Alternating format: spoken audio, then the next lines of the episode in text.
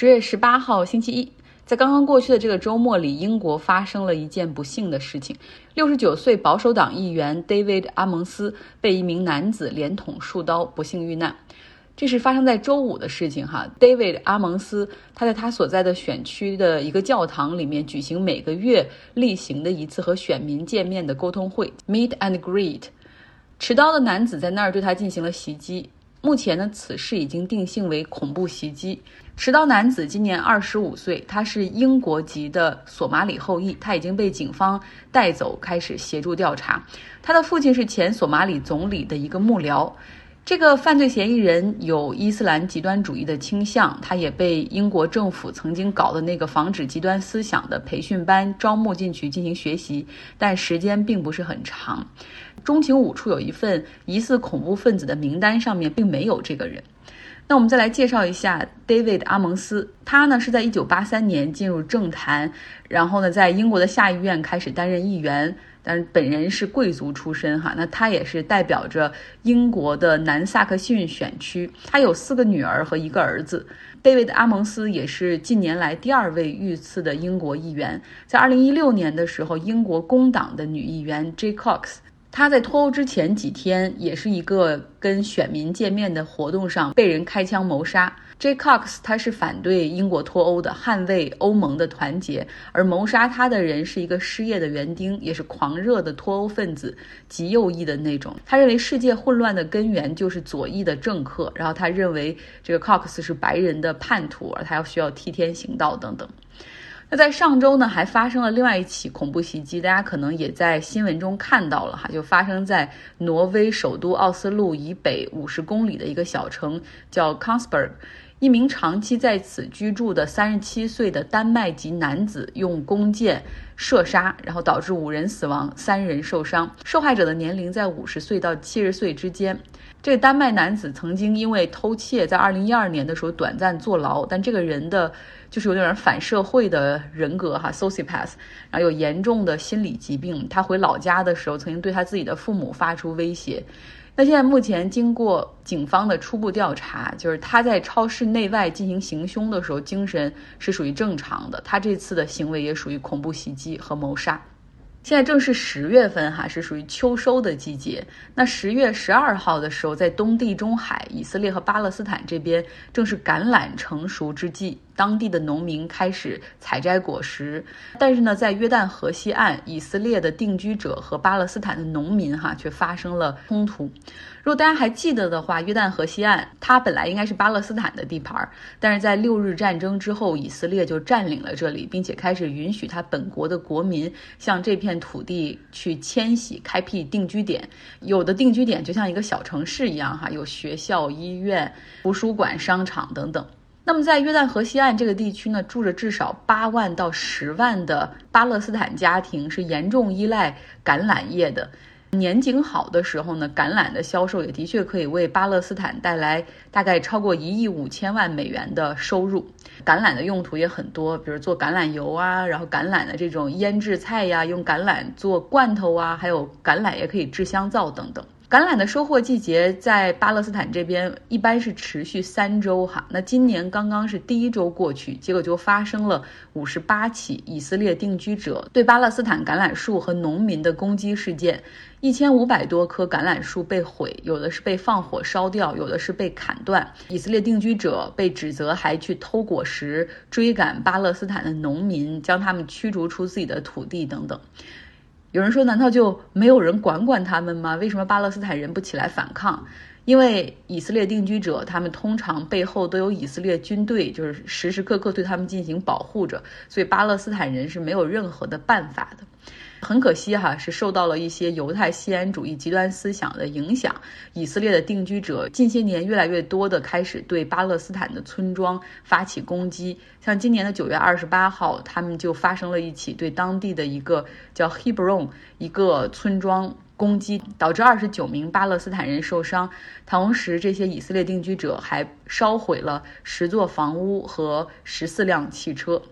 这有一点很讽刺哈，犹太人在过去几个世纪里一直是受欺压、歧视、驱赶，而现在他们正向其他种族施暴。最近能源价格上涨和气候变化的担忧，就好像是一个剑的两边哈，笼罩着很多的地区。到底有没有一个新的大规模的安全稳定的能源解决方案，也可以让我们以后远离气候变化和二氧化碳的排放呢？让人类可以一劳永逸。在《纽约客》上面，我看到了一篇文章哈，讲的是核聚变。什么是核聚变？任何恒星哈，就是那种发光发亮的，像太阳，它可以有数十亿年的持久的发光发亮，这就是因为核聚变哈，就是太阳内部一直在进行核聚变。那么这个核聚变的过程能否在地球的可控的空间里进行生产，然后为我们发电供暖呢？听起来有点天方夜谭，但实际上这个世界上有一小撮的顶尖的科学家一直为此努力着，哈，已经快五十年了。有人说核聚变听着怎么这么眼熟？我们现在核电站用的是什么？地球上现在所有的核电站用的是核裂变技术，呃，通常是用铀和布这样自然界中能够找到比较重的元素。对它们来进行一个中子碰撞，让一个原子分裂成两个哈，这样的过程裂变的过程可以释放出巨大的热能。铀这个原子它总共有九十二个质子和九十二个电子组成，然后它的特性就是不仅大，而且很不稳定，所以就很适合来进行核裂变。然后核裂变的过程会放出巨大的热能，会有冷却水过来循环哈，然后这个水一遇到巨大的热能之后，瞬间变成水蒸气。而高温的水蒸气又会推动汽轮机进行发电，这就是我们现在现在很熟悉的核裂变的过程以及核核电厂的原理。其实科学界一直有一种说法哈，就是当你发明了一种新的技术的时候，当这种新的技术开始应用的时候，同时它也会带来相应的问题和麻烦。那核裂变的缺点就是核废料。它都是具有很强的辐射性的，大概需要几千年或者一万年还能够就是对人类无害。这也是为什么当前苏联的切尔诺贝利核电站和日本的福岛核电站发生事故之后，后果会那么的糟糕哈。但是核聚变，也就是太阳里面所发生的事情，如果它能够在地球上。的一个空间里进行的话，那它所产生的这个核废料大概只需要几十年的时间就没有辐射了。大家听到这儿说啊，这么好，那还等什么呢？还不赶紧抓紧上！其实从七十年代开始，关于核聚变的研究就一直在进行，但是难点很多哈。来来一一说一说。首先呢，需要为核聚变来创造条件，那是需要一个非常非常高的温度的条件。这个温度需要比太阳的内核还要高。因为只有在足够热的情况下，原子才能够成为一种类似于云雾状的那种等离子状态。我高二之后就没有学过物理哈，所以其实我不懂我在说些什么，完全是依赖于这篇科普文章。我也欢迎物理达人来纠错和点拨哈，给我们讲更多。那现在呢，因为物理学界研究出了高温超导这个这个理论等等，所以突破温度的临界这个问题是可以被化解的。OK，第二个难点就是你需要制造一个那么大的容器吧，能够承受这么高的温度，允许等离子体在里面进行高速的运动。这个容器你需要用什么样的材料，能耐得住几百万度的高温？所以寻找材料是一方面，然后另外这个等离子体的运动，它也有自己的一定的特性哈。然后科学家们研究发现，就是说这个容器自身有一个巨大的磁场。但是呢，在这个过程之中，等离子体也会不停地从容器中漏出，这就好比像你如果用一个绳子试图试图去捆一个水母一样，它一变形一收缩，反正就会逃脱哈。所以说，科学家们在这个过程之中，不仅要寻找这种材料，在在材料学上有所突破，同时还要想哦，下一步应该怎么办？下一步如果它逃脱了，那下一步应该怎么办？现在关于核聚变在地球上应用的研究已经进行了四十六年，科学家们还在一步一步的计算，一步一步的去解决问题。其实这个花费是巨大的，而且很多科学家在有生之年，他们也没有办法看到自己研究的成果付诸于实践。但是呢，想到可以为了人类去实现这种稳定清洁的能源，哈，是值得投入和付出的。现在，现在法国的普罗旺斯地区就有一个叫 Entire 这样的一个项目，计划是说，二零三五年的时候吧，大概可以进行一个小型的核聚变的实验。那美国政府也是每年会拨出几十亿到几百亿的美元来进行科研。麻省理工也在努力打造他们的全超导托卡马克一个实验室，去为这个核聚变去制造这个环境和场景哈。其实，如果有人看过《钢铁侠》的话，那个里面的斯塔克，他的胸口的那个东西就是核聚变的装置哈。所以，我们其实已经看到了未来会是什么样子哈。但是，怎么去攻克还是个很很大的难题。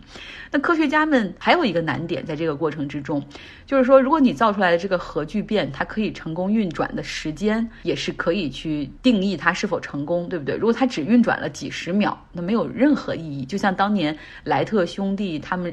试飞他们的飞机，第一次上天飞行只有五十七秒，根本就没有人理会他们，因为你很可能是一个巧合，或者那天风不错就把他们给带起来了等等，没有人会在意。当他们把飞行时间做到五十七分钟的时候，这才意味着成功的开始哈，the beginning of success。所以我们真的要看到这个核聚变，呃，未来的一个发展和真的能够应用，还是一个很漫长的过程。其实我最近花了两天时间看完了 HBO 的那部剧哈，切尔诺贝利。看完之后觉得非常的发人深省。我最大的感受就是，相信科学和事实，相信科学家是有多么的重要。更关键的是，你要有一个环境哈，允许人可以讲真话，允许科学家可以讲真话。嗯，好了，今天的节目就是这样，希望你有一个愉快的周一。